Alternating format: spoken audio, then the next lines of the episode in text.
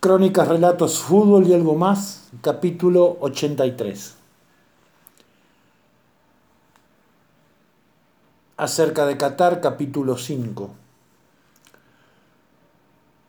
Pasó México, pasó Polonia, pasó Australia y llegó el famoso y recordado partido contra Holanda en cuartos de final, que Argentina ganaría finalmente por penales todo lo que se armó alrededor de un partido que venía mal cocinado. Pablo Amalfitano, periodista joven, escribió un texto muy interesante sobre ese partido y sobre las reacciones que tuvieron los holandeses y argentinos a lo largo de todo el partido. La reacción de Messi como nunca lo habíamos visto y la reacción de los jugadores después de ganar por penales. Eso es de lo que habla la lección de Messi, la falsa moralidad y los refutadores de leyendas, por Pablo Amalfitano. Con la efervescencia en franca merma luego de la clasificación de la selección argentina a las semifinales del Mundial, gracias a un épico triunfo ante Países Bajos, vale decirlo de manera taxativa. Messi les dio una lección a los falsos moralistas. La insurrección final del capitán en una nueva versión años atrás desconocida, adormecida acaso lo incluyó todo. Una pincelada de otro planeta, el enojo como combustible, un palo a la FIFA, el reclamo al árbitro y sobre todo la simbólica revancha contra Luis Vangal. El experimentado técnico holandés viejo conocido del fútbol argentino volvió a demostrar que aborrece la sangre criolla la desprecia porque en términos futboleros escapa de su encorsetada lógica, pero también por envidia. Las dos veces que dirigió a su país en Copas del Mundo, quedó eliminado ante el desorden argentino y en su propia ley, porque en ambas perdió por penales. Vale recordar el Mundial de Brasil y este Mundial de Qatar. Bangal no es más que un pequeño ideograma en un concepto conformado por dos máximas, la suficiencia europeo del orden establecido y el tacticismo extremo que tiene que tener el fútbol. Es, podríamos decir, un refutador de leyendas que, sostenido por su libretita de sistemas, solo pretende develar la identidad de los Reyes Magos, su plan siempre queda enterrado cada vez que un genio tira del mantel.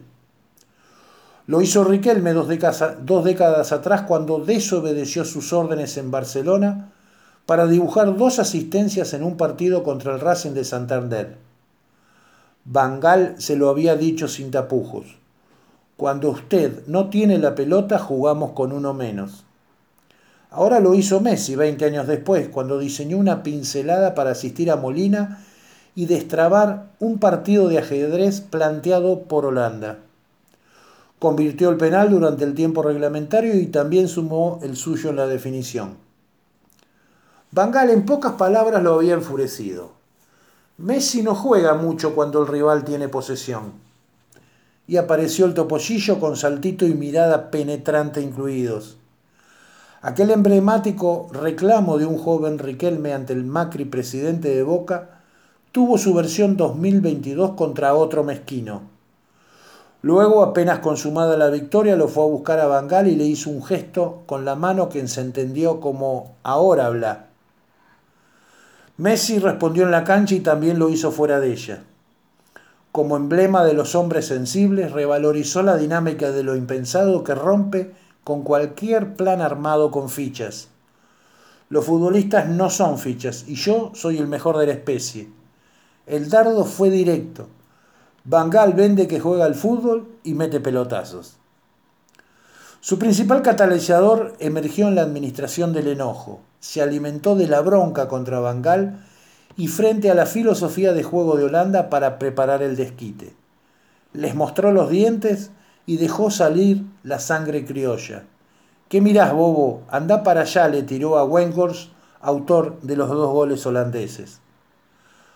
Los paladines de la moral le saltaron al cuello desde el pedestal de la soberbia. Prefieren al héroe silencioso, calladito, europeo, antes que al más sanguíneo de los Messi. el Messi más argentino. Por eso, cierta prensa del mundo reflejó con una buena dosis de altanería la irreverencia del mejor futbolista del mundo, apoyado por sus compañeros en los burlones festejos tras un partido cargado de emociones, pero no contaron la película completa. Las declaraciones en la previa, la apretada en grupo a Lautaro Martínez antes de su último penal y las provocaciones de los holandeses despertaron el corazón del equipo de Scaloni, que también respondió con altura. Al final no jugamos con uno menos, Leo se sintió tocado y demostró que es el mejor de todos los tiempos. Se entiende de todos modos en un mundo en el que la gente cree solo en lo que se ve y en lo que se toca. No comprenden las personas como Bangal, diría Dolina, que es cien veces más verosímil un personaje que no se ve jamás y tiene la apariencia de nuestros sueños. Les duele que Messi sea un capitán bien argentino, imperfecto en la perfección, temperamental en la injusticia y pasional en el triunfo.